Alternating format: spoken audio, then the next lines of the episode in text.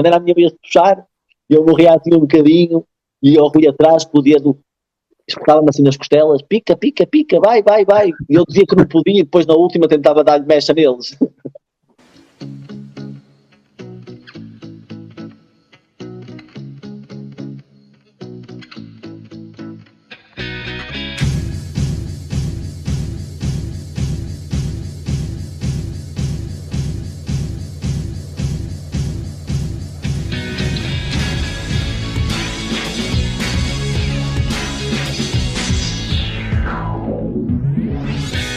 Ai, ai, ai, ai, ai! Bem-vindos ao novo Setting the Pace e desta vez trazemos um homem do outro lado do mundo, homem da Pova de Varzim.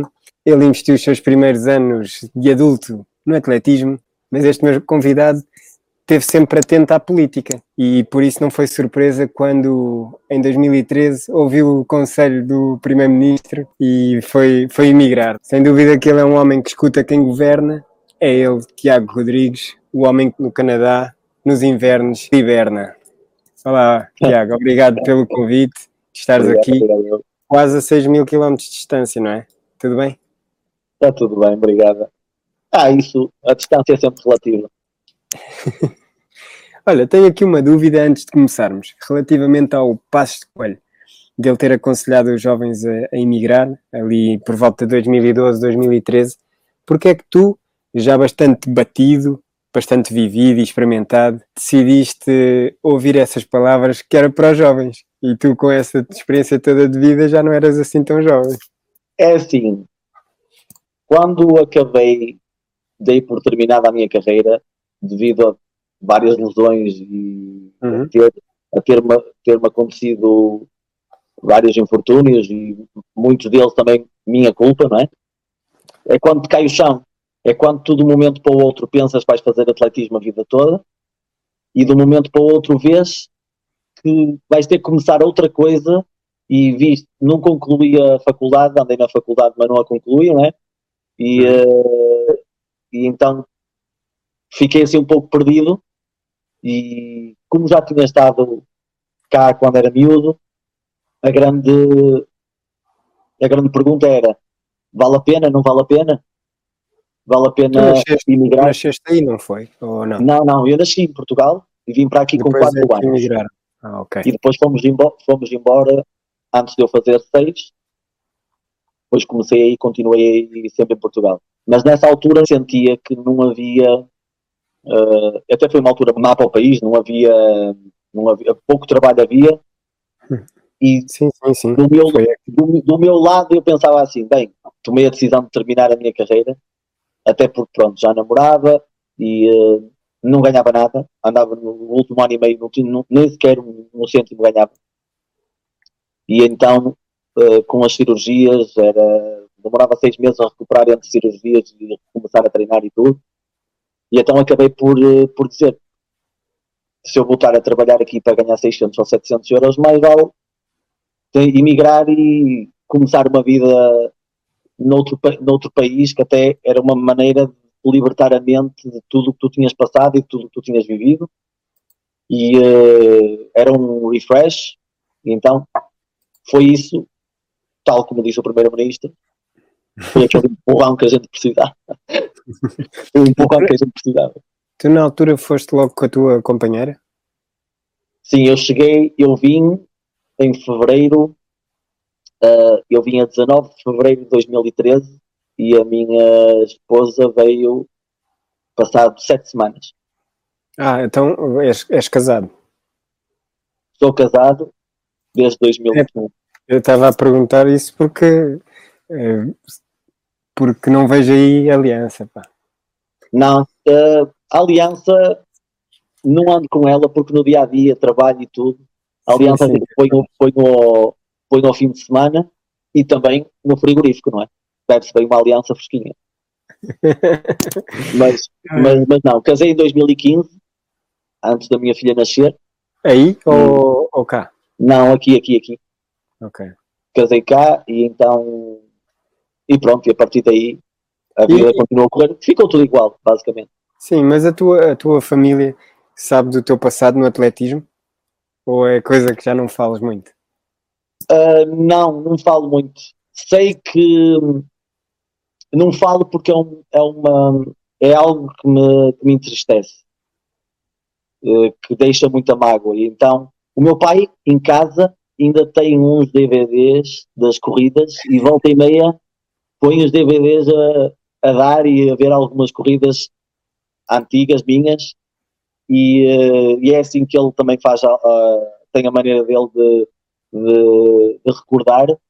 E pronto, ainda tem lá os troféus, o dragão de ouro, as medalhas, até tem umas velas do professor Muniz Pereira quando fez anos, estão lá num, num, numa, num vitral com as medalhas. E fica, e onde ficaram as memórias? A minha mãe fez um livro cheio dos recortes dos jornais, da bola, Record, da, da minha cidade, de tudo onde eu saía, revistas e tudo, e guardou e simplesmente na sala, meu pai tem um, um quadro meu com, com, com, a roupa da seleção e, e pronto, evito, evito falar mas bem, aqui agora vamos falar um bocadinho sobre isso. Vamos voltar aí a, a quando eras pequenininho, pequenininho, titizinho. Tu, quando entraste para o atletismo, tu já sonhavas com alguma coisa ou era mesmo só para estar com os teus amigos? Bem, eu quando entrei para o atletismo era por causa do futebol. Porque eu jogava futebol numa associação. E então a associação de futebol, uh, que era, já, já hoje em dia não existe, que era a Real Associação Humanitária dos Bombeiros Voluntários. Era a equipa era dos bombeiros e a gente jogava a nível uh, cidades. E então o treinador de futebol dos infantis era treinador de atletismo. E os jogos de futebol eram ao sábado e ao domingo nós temos na Póvoa algo fantástico que é um que é um nós chamamos o plano de promoção onde existe 7, 8, 9, 10 equipas de atletismo e todos os domingos há provas de atletismo, estrada, corta-mato, pista. E então o treinador dizia: se quereis ser titulares para a semana, no domingo temos que ir correr porque dá pontos para a equipa, para ganhar o troféu e tal. E eu Esperto. ia lá, lá ia correr. A primeira vez que corri foi no aniversário dos bombeiros, com sapatilhas de basquete e calções de basquete. Fiquei em quarto. E olha, vou-te meter aqui uma foto a ver se te lembras. E isso, isso era quando jogava, isso era quando jogávamos uh, futebol e a maior parte deles corria ao domingo. Futebolistas ao sábado e atletas ao domingo. E tu eras aquele ali de verde, à esquerda ou não? Yeah. E a ver essa foto, o que é que sentes? Sinto que hum, a gente era feliz e não sabia. Hoje em dia está tudo, está tudo tão sobrevalorizado que mesmo as minhas filhas, uh, a mais velha, às vezes eu digo, vocês, vocês não sabem o que é ser feliz. Nós éramos felizes com tão pouco. Uma bola de futebol, uma prova de atletismo. Uh, é, tá, para fazer. E hoje em dia, nunca, nunca mais acho que as, as crianças estão agora vão vivenciar o que é realmente ter uma infância e viver todo esse envolvimento, conhecer pessoas e e ter mesmo laços, relações de amizade que em e né? e osso, porque agora as relações são virtuais. É, agora é tudo, é tudo no computador. Dá-me o, o teu Instagram e o teu Facebook e depois deixa ver as tuas fotos e depois eu digo se mas nós, nós estivemos no início disso tudo. Nós era, dá-me o teu Wi-Fi, o teu MSN. Era, era o que dava, era o que dava, era, era o que dava tudo. E que não havia telefone, não é? quando começou a ver os telemóveis, Acabou as mensagens era, não sei se era o, era a Vodafone, era, era a Vodafone, tinha o tarifário, mandava as mensagens a um cêntimo, e eu nunca mandava mensagem aos meus pais, que eu ficava com 5 euros que ele me carregava o telefone, e então quando ia falar com o meu pai, mandava um toque e desligava, e ele telefonava para trás. ah, olha, tu no atletismo, tu fizeste o, o percurso contrário de muitos jovens, que normalmente começam numa distância mais curta e vão subindo, e tu começaste a destacar nos 3 mil metros, em juvenil, quando ganhaste um Olímpico Jovem e foste vice-campeão nacional de juvenis, e depois em júnior já, já, já foste ao pódio nos 1500 por duas vezes, e depois em sénior tornaste num dos melhores de sempre nos 800 metros. Tu consegues resumir esse caminho? Consigo. Porque é que foi assim? É assim, as circunstâncias de correr 1500 e 1800 é, é, é a circunstância natural depois de ter começado a treinar com o professor, que ele dizia que mais ou menos era em que eu estava mais habilitado a correr seria 800, 1500 e a passagem mais tarde seria ou para os 3 mil obstáculos ou para os 5 mil. Mas eu comecei nos 3 mil porque treinava, não gostava de treinar, treinava pouco. E então só gostava de fazer séries e rolava muito pouco. E eu treinava no Clube Desportivo da Pova, foi onde eu comecei, e uh, treinava uma vez por dia. E então, como não gostava muito daquele empenho, a primeira vez que fiz 1500, vejo eles a correr tão rápido, e eu disse, pensei que ia dar um estouro, eu disse, não, vou para os 3000 que é mais calmo. Assim, corro só os últimos 200 metros, mesmo que não ganhe, não parece tão mal. Por isso, eu ter feito essa primeira fase de 3000 em, em juvenil e, uh, e depois, pronto, acabei por uh, começar a treinar um, pouco mais e, e uh, começaram a ver nos 1500 poderia ter boas prestações e depois os 800 aconteceu naturalmente. Ah, eu pensava, pensava que tinha sido mais pelo estilo, porque a malta dos 800 metros cá em Portugal tinha muito estilo e tu também eras um gajo estiloso e nas outras disciplinas de meio fundo mais longo já não havia assim malta tão estilosa como o Fernando Almeida, João Pires, Bispo. Sim, estás, estás a falar de atletas que, que lançaram a moda, não é?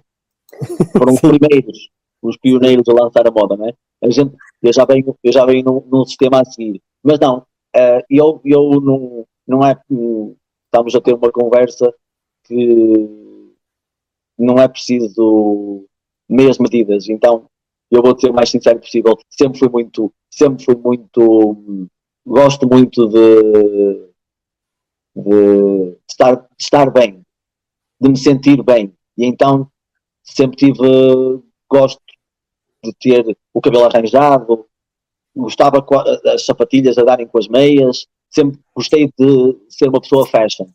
Posso não ser, posso ser um parolo como qualquer outro, mas sempre gostei muito de. Não é ser armástico, nem convencido, mas gostava de ter. Gostava de mandar o estilo, mandar aquele estilo. A, a malta tem melhores performances físicas sentindo-se bem, pá. Há malta que gosta de fazer o bigode no dia da prova porque sabe que assim vai correr Não, melhor. não, eu nem era por isso. Eu gostava, tipo, eu vestia o fato de treino e o fato de treino tinha que ir bem com a meia e eu gostava que as pessoas reparassem que eu tomava conta de mim. Okay. Que eu cuidava de mim. Eu sempre gostei muito de cuidar de mim. E sou, e, e ainda hoje, tento sempre, porque se não formos nós a gostar de nós, ninguém vai gostar, não é? Mas Sim. é uma, é uma passagem muito diferente em ser convencido, convencido de nada é nada, por isso. Mas tivemos aqui, tivemos aqui o Carlos Calado que dizia, por outras palavras, acho que é, que é isso que queres dizer não é, é ser notado, é tu gostavas que as pessoas notassem que tu te preocupavas com, contigo próprio.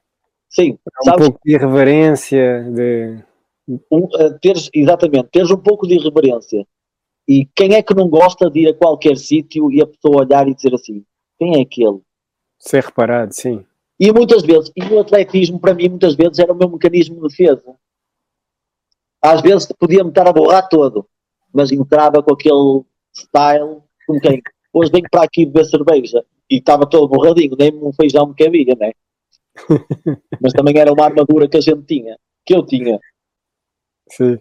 E olha, há uma curiosidade, tu quando foste vice-campeão nacional de juniores de 1500, tu ainda te lembras quem é que ficou logo atrás de ti? Olha, Estávamos a falar de gajos estilosos. Pode parecer pode parecer um, um clichê, mas eu nem sequer, eu muitas das, das, minhas competições, eu já nem me lembro, nem sei quantas é. vezes fui campeão nacional, nem sei, muitas vezes nem sequer me lembro. Mas Júnior, lembro, uh, Júnior? Sim. Uh, Júnior. 1500 metros. Do teu primeiro ano, teu primeiro ano de, de Júnior. eu fui ao pódio no primeiro ano de Júnior. Foste? Pista Foste coberta primeiro e no segundo. Ar livre. Foste no primeiro e no segundo. 1500. Vou-te facilitar. Brad Pitt de ceia. O Alexandre? Alexandre Silva. Ou O seja, Alexandre. O Alexandre era, um- Ali. era um corredor de corta-mato. Cuidado. sim, sim. Quando eu comecei, quando eu comecei, e acho que se fizessem 800 ou 1500 metros no corta-mato, ele dava um pai duas voltas de avanço. Mas olha, a pergunta que eu tenho aqui, porque vocês conhecidos por serem dois bonitões, eh, e claro que aqui na, na pista tu foste melhor, tu, tu eras melhor e acabaste por ter uma carreira melhor na pista, mas fora da pista quem é que conquistava mais? Tu ou o Brad Pitt ceia? Ah, sem dúvida. O Alexandre tem um paleio. Eu acho que ele até falava quatro, ele falava quatro idiomas. Eu também não me acho, eu também não me acho burro, né? Mas o Alexandre ele tinha um, tinha um charme, mandava um charmezinho. E olha, eh, isto agora vou-te perguntar uma coisa, porque a nutrição é fundamental no atletismo. Eh, tu és daqueles que come tudo, tudo, tudinho, mesmo aquilo que a sociedade considera lixo, sem qualquer problema, de engordar, claro. Estamos aqui para falar, para falar verdade, não é? Não é para dizer, não vamos ser politicamente corretos. Pronto, o que me perguntas eu respondo. Não, eu sou daquele que come- comia, comia tudo. Se fosse preciso, até comia uma francinha especial um dia antes de correr. Mas pronto, também tenho que fazer um parênteses. Quando era alturas de competições e eu estivesse em Portugal, a minha, a minha mãe sempre teve o cuidado de ter uma alimentação e eu nu- nunca fui muito de comer e- e quando íamos comer íamos comer fora eh, mas em casa a minha mãe eh, sopa, fruta arroz, massa eh, bife eh, peixe, comíamos duas ou três vezes peixe por semana, a minha mãe sempre fazia embora eu trouxesse o nariz mas não me fazia confusão comer uma francinha especial um dia antes de ir eh, fazer uma competição sempre comia tudo. Repara que eu estou gordo, nota-se que eu estou gordo ainda hoje. Sim, mas já estiveste bem magrinho. Eu lembro-me de ti, eras mesmo magrinho, magrinho. É, eu cheguei aqui ao Canadá com 64 quilos, 64? 64. E o meu peso de competição havia de ser na perto dos 62. Tinha dois, à base de 2% de massa gorda. É como eu. eu tenho 64, mas tu eras, és muito mais alto que eu. É, agora não, agora já tenho mais 10 em cima. Mas estás bem. Olha, fundamental também era a parte do treino e eu quero saber como é que era a tua relação com o treino. Se era uma relação, se era a mesma relação que tinhas, por exemplo, com passar a ferro, necessária só para ocasiões especiais, ou era uma relação mais diária? Não, era uma relação, era uma relação diária. Havia alturas especiais em que eu fazia com que as coisas acontecessem, mas eh, a minha relação com o treino, eu ia para o treino, eh, dava tudo o que tinha no treino. Se fosse treino de séries, eu dava, basicamente dava tudo o que tinha.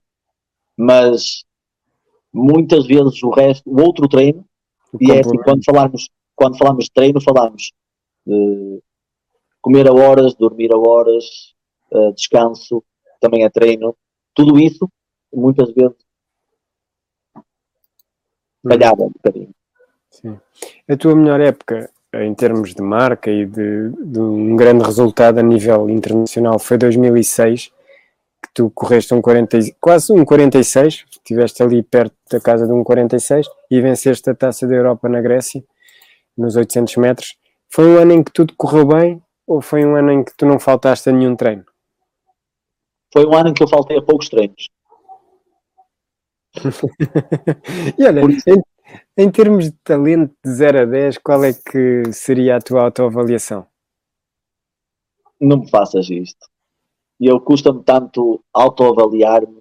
E eu prefiro que as outras pessoas me avaliem do que eu avaliar-me a mim próprio. Mas custa-te ouvir, por exemplo, alguém bastante importante na tua carreira disse-me que podias ser um atleta de elite mundial. Tu custa-te saber isso?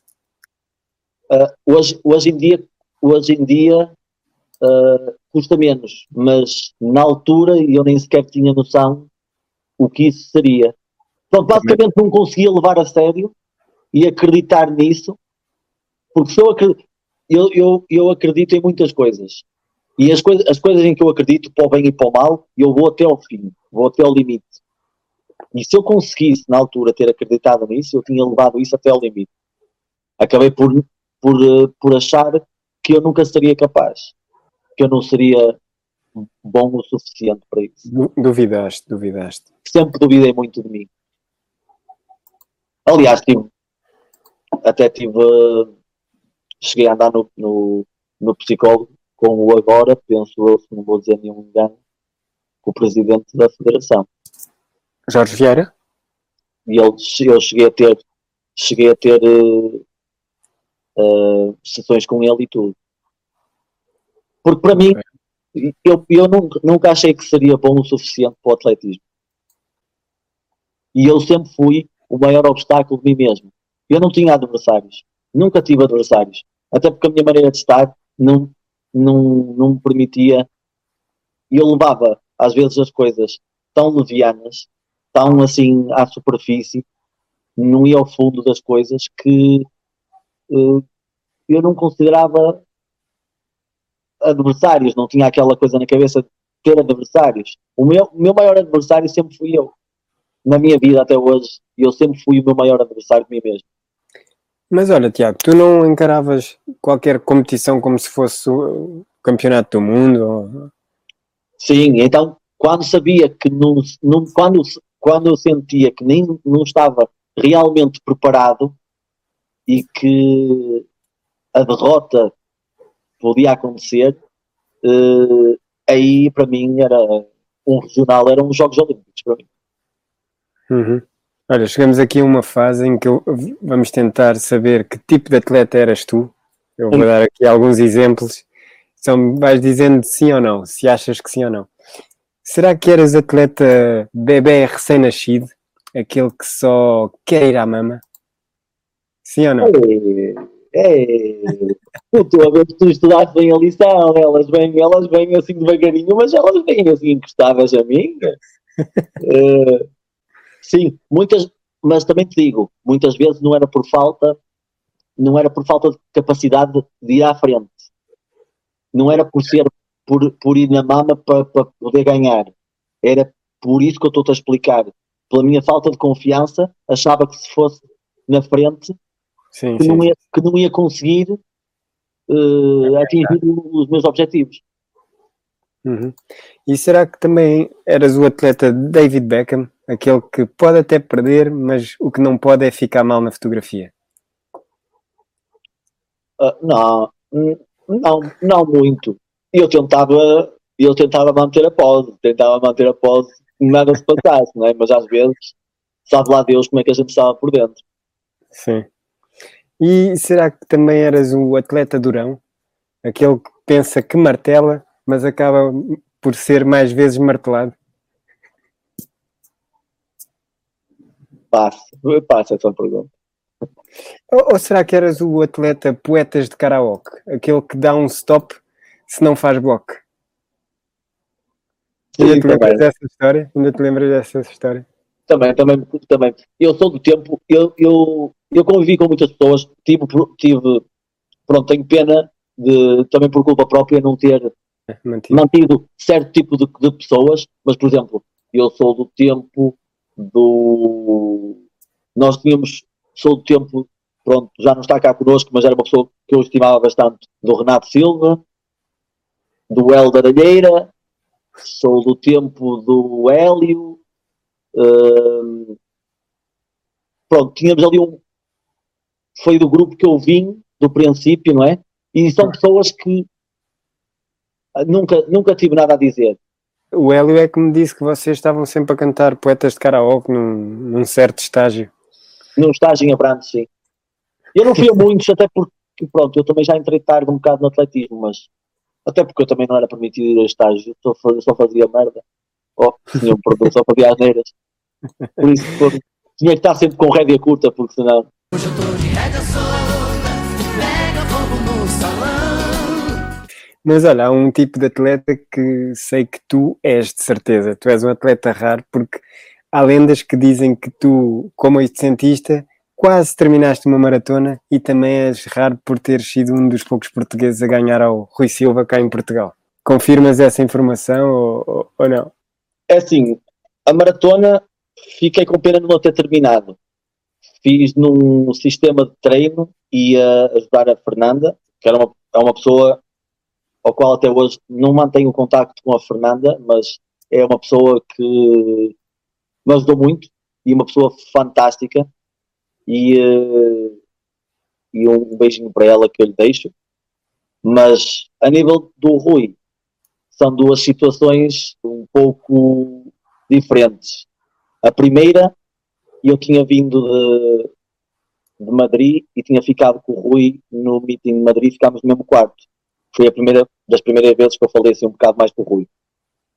E então, uh, ele prontificou-se a dizer que nos campeonatos de Portugal ia correr 800, até pelo sistema do, do treino dele, e então eu disse, ele disse que me ajudava, e quando foi os campeonatos foi em Ceia, e o Rivas, penso que o Ricardo Rivas lança a corrida, e depois o Rui pega na corrida, e a, a faltar 150 metros, o Rui quebrou, e eu passei, mas simplesmente também estava um bocadinho vento, e eu fiz um 47, 80, acho eu, e o Rui já fez um 48 pouco, e depois faz que foi o, o Homem das Milhas, o Damiano.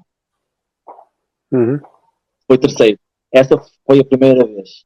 Mas se eu pegasse a corrida, provavelmente teria sido o contrário.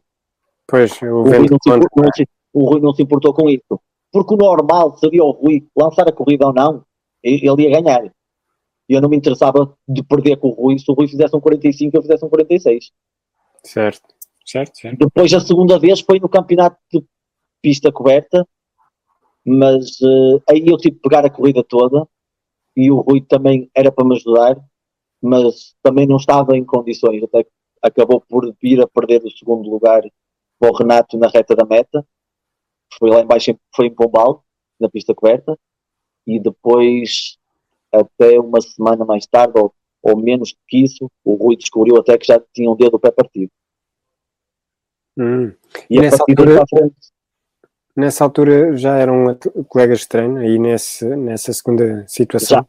Já, já, já. O Rui já treinava com o professor e o Rui disse que pudesse, se ele, o, o Rui estava a treinar e acho que ou estava a treinar para o corta-mata ou isso, mas o Rui disse, se eu tiver vida, eu levo-te. Olha, imagino que com a tua forma de estar no atletismo levaste nas orelhas dele algumas vezes, ou não? Do Rui, muitas.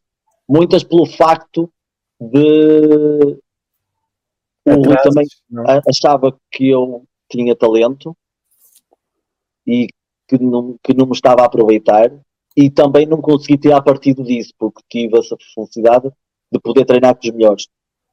Quando falo disto, falo do Rui Pedro Silva, falo do Bruno Alquerque, todo o nosso grupo que nós tínhamos, ainda, ainda, era, ainda o nosso grupo fazia parte do Luís Sá, que era das Barreiras. Quando o Rui veio para o nosso, para o nosso grupo, era como era um modelo de como um, atleta de elite treina e vive. Exato, exato. E o Rui uh, não precisa estar a ter quem quer que seja, que o Rui viveu isso e sabe muito quem, quem o conhece sabe como é. O Rui tem uma, tem uma, uma maneira de estar no atletismo e tem uma maneira de estar perante a vida que o fez ser o atleta que ele é. E uhum. só não vai atrás quem não quer. Que ele próprio proporciona isso. Às vezes nas séries, pronto. Às vezes nas séries eu ia, morria assim um bocadinho. Quando era a minha vez de puxar, eu morria assim um bocadinho e eu fui atrás com o dedo espetava-me assim nas costelas, pica, pica, pica, vai, vai, vai. E eu dizia que não podia e depois na última tentava dar-lhe mecha neles. é, eu era assim, eu era assim às vezes. Mas era porque eu não conseguia ultrapassar aquela fase do sofrimento. Yeah. E então bloqueava e dava, só dava aquilo. Na, na última série havia sempre sumo. Não, não se entende. mas, eles mas, estavam sempre comigo por causa disso. esse grupo teve em, em simultâneo a Fernanda e o Rui, não é? Dois medalhados olímpicos. Quem é que Sim. inspirava mais? Quem é que inspirava mais? É assim, eu, eu posso dizer uma coisa. A Fernanda, na primeira fase da minha vida, da minha carreira, quando passei de um 55 para um 52, para um 49, a Fernanda ajudou-me bastante. A Fernanda estava no treino, vivia para o treino. Chegava às 8, 8 e meia ao estádio, saía quase ao meio-dia e quando eram 4 da tarde estava no estádio para treinar às 5 ou às 6 da tarde. Tinha também uma maneira, é, são basicamente duas pessoas altamente profissionais e são as únicas pessoas que eu acho que estão num nível acima dos outros, que são depois os, os melhores de sempre portugueses, mas acho que o expoente máximo nos homens é o Rui, nas mulheres é a Fernanda, e acho que como a Fernanda nos próximos 20 ou 30 anos não vai aparecer. Uhum. Embora como o Rui também seja difícil. Certo.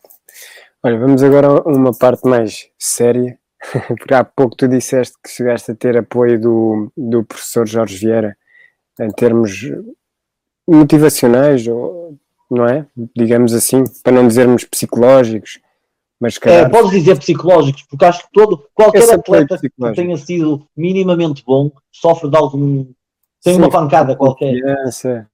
E tu achas que houve, houve alguma marca ou, ou alguma competição que tu gostavas de ter ido e que não conseguiste e isso ainda te magoa?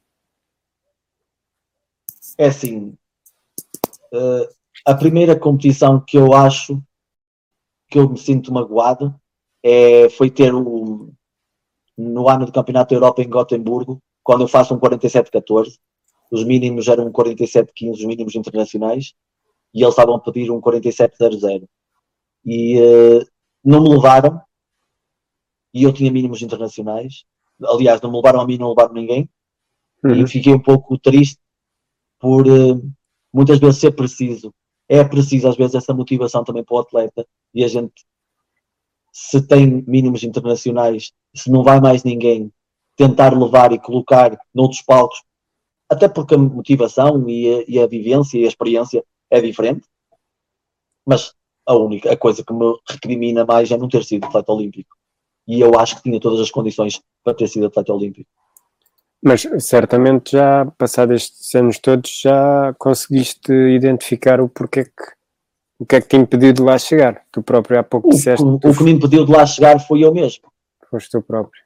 Yeah. A, minha, a, minha, a, maneira de eu uh, muitas vezes levar o atletismo não foi a mais correta. E depois quando me quis, quando finalmente me quis dedicar a sério, começou a, comecei a padecer das, das lesões que aliás eu penso que ainda corro um campeonato de pista em 2011 ou 2012 de pista coberta, eu sou campeão de Portugal e já a mancar. E como é que está a tua relação com o Aquiles atualmente? Dá-nos bem, ele não pega comigo, eu não pego com ele. Nunca mais correste, não é? Não. Corridas, nada. E uh, jogo futebol à sexta-feira, jogo futebol, dou uns chutes na bola à sexta-feira uh, com algum pessoal amigo. Tentámos fazer um bocadinho de exercício físico antes de jantar, uh, mas basicamente nada. Nem a minha mulher estava a tentar puxar para pôr num ginásio para fazer alguma coisa. Tenho uma máquina em casa, tenho uma elítica aqui em casa. É mobília, mobília por mim ela vai ganhar ferrugem ali. uh, se fosse em Portugal com umidade, sim. Aí também é úmido? As umidades, aqui as umidades também é complicado, as umidades. Olha, eu tenho aqui uma, uma informação de um episódio que pode ter sido traumático para ti, que dizem, dizem as lendas que tu foste raptado num hotel e depois foste encontrado nas escadas de emergência. Tu confirmas isso ou é tudo mentira? Sim, uh, É assim, é aqueles raptos assim, uh, são aqueles raptos voluntários. Ah, voluntário, ok. Sabes, então quando, quando tu olhas para o, sabes quando tu olhas para o raptor e, e dizes, oh, dá mais um Nokia para não sair? Pronto. Eu nem, nem valia a pena. Não, fui encontrado, não mas não foi nas escadas. Passei pelas escadas, mas fui encontrado já com vida ainda no meu quarto. Ah, ainda bem. E olha, como é que tem sido a, a vida para ti? Porque tu colocaste um post que eu hoje vi que dizia que hum, ser bonito é difícil. E pronto, olhando para ti, deve ser eh, super difícil. Confirmas ou desmentes? Oh, desminto. Eu, eu, eu meto cada palhaçada no Facebook, pelo amor de Deus. Eu, eu, eu vou ao Facebook para me rir. Se fosse para me, para me enervar, eu dobrava lençóis de plástico. Não, nem sequer. Eu, eu, eu sempre achei, e eu e continuo, e vou-te dizer uma coisa: eu não sou bonito. Eu posso ter graça e cair em graça e ter um bocado de sorte, mas não me considero uma pessoa bonita. Eu não sou um homem bonito. Bonito é o Brad Pitt, é esse. Hã? Consegues enganar bem, então. Consigo, consigo. É assim, não há, eu também não, mas eu não, eu não engano, não, dá muito, não há muito para enganar. É o que é. Mas. É, quem não... gosta quem não gosta, é sempre, é sempre assim. Vou, tive, tive sorte, também já tive azar, já tive sorte, mas não sou, não sou nenhum, não sou o Thor, nem sou nenhum desse, dessas personagens da, da, banda desenhada, esses bonitões, esses musculosos. Ah, não. não, não sejas humilde. Mas olha, tu, tu e a tua esposa, bonitos, as tuas filhas, daqui a uns anos tu vais ser. Vai, como é que vai ser o, o, o, pai? Como é que vai ser o pai, Tiago? Daqui a uns aninhos, quando, quando os pretendentes começarem a bater à porta? Não, não, não. É assim. Eu já disse à minha filha mais velha e a filha mais nova vai ter a mesma doutrina. Um, elas vão trabalhar para Jesus, elas vão trabalhar para Deus e então não há cá não há cá dessas coisas. Decidiste, já decidiste. Já me Olha, decidi, não há caçadeiras, não há nada. Não há, não há, não é preciso não nada. Violência. E se aparecer alguém que faça as minhas, as minhas filhas felizes, o único conselho que eu darei é eu vou fazer contigo o que tu fizeres com elas. Yeah. A partir daí. Ele já sabe à partida o que é que espera. Olha, é, é, verdade ou mito que tu foste um dos primeiros tipos a vender produtos contrafeitos eh, na Pova de Varzim? Não, não, não. Isso era, isso era, um, é de um amigo meu. É de um amigo meu e às vezes a gente tinha. Ele, ele tinha um negócio e eu lá apanhava umas, umas coisitas e lá perguntava ao pessoal e algum pessoal gostava também e comprava, porque assim, tu, muitas coisas, muitas coisas tu vais comprar o original não tens, não tens grandes, grandes chances. Isso era uma era um, era um part-time, part-time. e a ida para o Canadá, como é que foi a adaptação? A, a adaptação, os primeiros tempos foi difícil. Chorei muitas vezes, sozinho, mas também não ia dar. Eh, a maior parte da minha família não me dava três semanas aqui. E já lá foram oito anos. Ah, não querias dar o contentamento. Então a minha família, algumas pessoas, algumas pessoas da minha família diziam assim, Tiago, aquilo é muito difícil, tu não nasceste para trabalhar, tu és fidalgo, não tenhas vergonha de vir embora. E o meu pai só dizia assim, não percas o bilhete de volta, compraste o bilhete de volta, não, não percas o bilhete de volta. Mas também ao mesmo tempo foi uma coisa que me deu força, porque acho que chega um momento em que tu tens que levar uma, tens que ter um bocado de seriedade na vida e tens que e é assim, ou é ou não é. Se não, não engatas por aquele lado, não tens mais não tens mais hipótese de fazer o que é que, é que seja. Sim, é, é um momento foi o que me levou foi o que me levou a lutar e cheguei cá tinha a, foi a minha esposa que me pagou o bilhete para vir para cá e o meu e o meu pai deu-me um envelope com mil dólares. Agora, ao fim de oito anos, tenho 500 dólares. E ainda estou no lucro. Boa. E olha, reparei que tens aí um amigo chamado Helder Costa e também houve um Helder Costa no Clube Desportivo da Póvoa, que foi campeão nacional de 800 em juvenil. São a mesma pessoa ou é coincidência? É, é coincidência. Ah, Conheço. Pronto, um deles é, o- é meu compadre, é meu amigo, não é? Mas o, o outro Helder Costa foi quando eu comecei no atletismo, Uhum. já era, já era, um, já era um bom atleta. E eu lembro-me dele ter sido campeão nacional. E era muito, era muito, era muito rápido. E era, tinha muita força. E eu lembro-me desse campeonato até porque depois, posteriormente, quando conheci o Diogo, foi no campeonato em que o Diogo ia ganhar e cai e é o, e é o, o Helder que ganha. Sim, sim. E ele, mas, ele, mas, mas, mas corria, corria, corria, corria muito bem. Mas não era pronto, era a altura que eu dizia que não gostava. 400, 800. Sim, sim, sim. E o trabalho aí? Tu continuas a trabalhar na mesma empresa por onde começaste? Por onde começaste?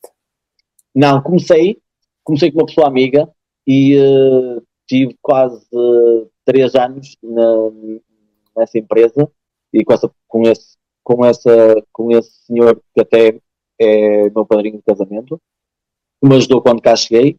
Depois, por circunstâncias normais da vida, acabei por eh, trocar para outro lado, para outra, para outra companhia e hoje em dia é, ainda é onde eu estou e eh, estou estou feliz, estou bem tratado, Sim, sim, sim. Tive boas oportunidades, já foi como eu te disse, conheci pessoas, tive muita sorte em conhecer pessoas que, que me abriram portas e muita sorte em conhecer pessoas que, abriram, que me fecharam portas, que me deram para abrir outras portas ainda melhores. Sim, sim. É assim a vida. E Mas olha, uma última, uma última pergunta antes do já ou nunca final. Tu, o que é que é mais fácil para ti? Ser pai de duas meninas ou aqueles treinos de 3 vezes 400, 3 vezes 500? O que é que é mais difícil? É mais difícil ser pai de duas meninas. Porque a série é só no momento, não é? Custa só no momento. só, só naquela altura. E faz até se faz com prazer. Agora, filhas, eu estou sempre em minoria em casa, eu não mando nada. Um dia desses, apareço aí esticado num, num canto, que elas se virarem-se as três contra mim, eu não, nem, nem, nem digo nada. Espero bem que não. Não, Bem. não, não. Vamos aqui ao já ou nunca final. E vou-te começar por perguntar se tu já tiveste de convidar mais gente para um estágio da FPA onde só eram três atletas e nem treinador havia. Desculpa, desculpa, eu não consegui processar. Não não estou a pensar na resposta, não consegui processar. Estou a ver se me lembro, porque tu, as coisas que tu dizes às vezes batem certo, não é? Tem sempre um fundo, não é? Sim, sim. Tu já tiveste de convidar mais gente para um estágio da FPA onde eram só três atletas e nem treinador havia? Verdade, penso que é em espinho. E já passaste a 50 segundos em alguma prova de 800 metros? 50 segundos aos 400, claro. Já. E, Já. e o resultado final? E já o resultado final foi um vómito, porque é- essa história foi engraçada. Foi, é um era uma das, foi uma das primeiras vezes que o professor João Campos perdeu a cabeça comigo e disse: Tu hoje vais correr e vais correr abaixo de um 50. E eu não saía da fasquia de um 50. Isto, ao princípio, não saía da casa. Então fomos correr o meeting da Covilhã. E ele disse: Se tu não passas na frente, com os gajos da frente, não a pé que eu não te levo. Podes confirmar essa história com ele. Passei a 50, deu, e eu acabei e fiz um 49 muitos, vomitei-me todo, e eu pensei que ia morrer, e ele ria-se e disse, pronto, tens o bilhete de volta garantido para casa, senão ias a pé. Mas ultrapassar Que aquela barreira, Custou, Não. teve de ser a, meu, a ferro. tempo era, o meu tempo era 51, muito 52 rasos. É o tempo ideal de passagem. É o tempo em que eu passo sem estar a sofrer. E olha, a última. Isto em relação a outro post que eu vi teu. Sim. Já alguma vez o diabinho te disse ao ouvido engana-te no buraco? Não, nem é preciso o diabinho. A gente faz com... Nem é preciso isso. Isso nem é preciso, nem, nem é, nem é preciso o diabinho vir e dizer para te enganares no buraco. Às vezes a gente intencionalmente. Ah, foi sem querer. ai. Opa, obrigado, Tiago, por, por este momento. Conhecer Não, obrigado um por tua lembrado.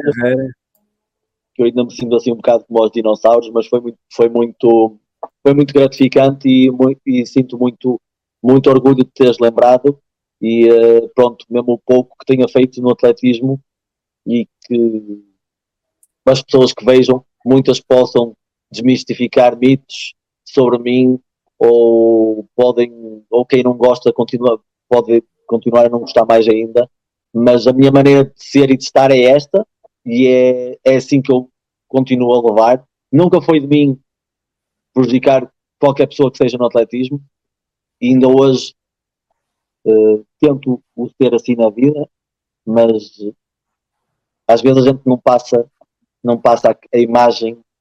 E eu antigamente preocupava muito com a imagem que passava, hoje em dia não me preocupo tanto com a imagem que passo, Eh, mas é sempre bom sermos convidados e termos sido lembrados por algo que fizemos na nossa vida. Uhum. por isso agradeço e espero que tenhas muito sucesso e que continues a levar estas recordações de, de- de atletas e, e, eh, antigos atletas, eh, que é sempre bom e quem vê, quem ouve, acaba sempre por eh, tirar sempre mais uma, uma ilação de vida e é sempre, é sempre bom a gente conseguir tentar ao menos inspirar alguém. Uhum. Pá, agradeço-te. E, e agora a parte de dizer que não foste um, um qualquer, só este ano é que hum, voltaram a correr uma marca tão boa quanto tu tinhas corrido em 2006. Eh, tu eras o décimo melhor de sempre, agora estás em décimo primeiro melhor de sempre. Por isso, pá, parabéns pelo que fizeste. Foi pena Uh, não teres conseguido prolongar também fruto das lesões, mas fizeste o que pudeste, não é? fiz, fiz o que fiz o, o- fiz o que o que pude com o que tinha.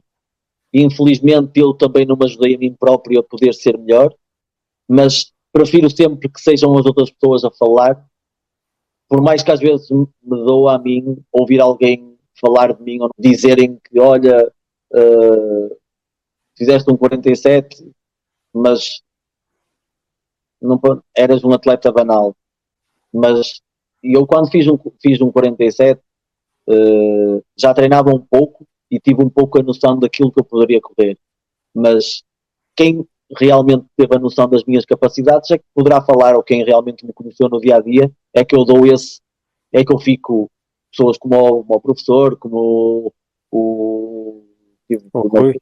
o, o, Rui pode falar o Rui Pedro o Bruno Albuquerque eh, todo esse pessoal que, que privou mais tempo comigo, a Fernanda também pode falar acerca disso, todo esse pessoal que, com quem eu já eu tive mais tempo com a minha família é que pode falar. Agora todo o resto, as pessoas falam, podem falar o que quiserem. Sem conhecimento, né? Sem conhecimento é difícil.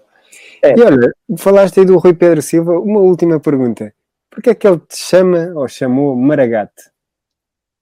Não, isso não era o Rui Pedro. Quem chamava Maragato era o Faísca. Ah, o. Porque era uma, é uma figura, porque às, às vezes quando estávamos, a conversar eh, e eles, eu ao falar, eles diziam que eu era que parecia cachineiro.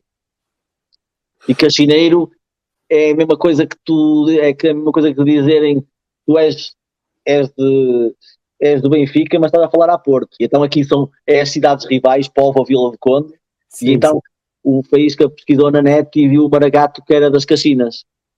Cantava umas, cantava umas canções nas Caxinas e ele chamava o Maragato.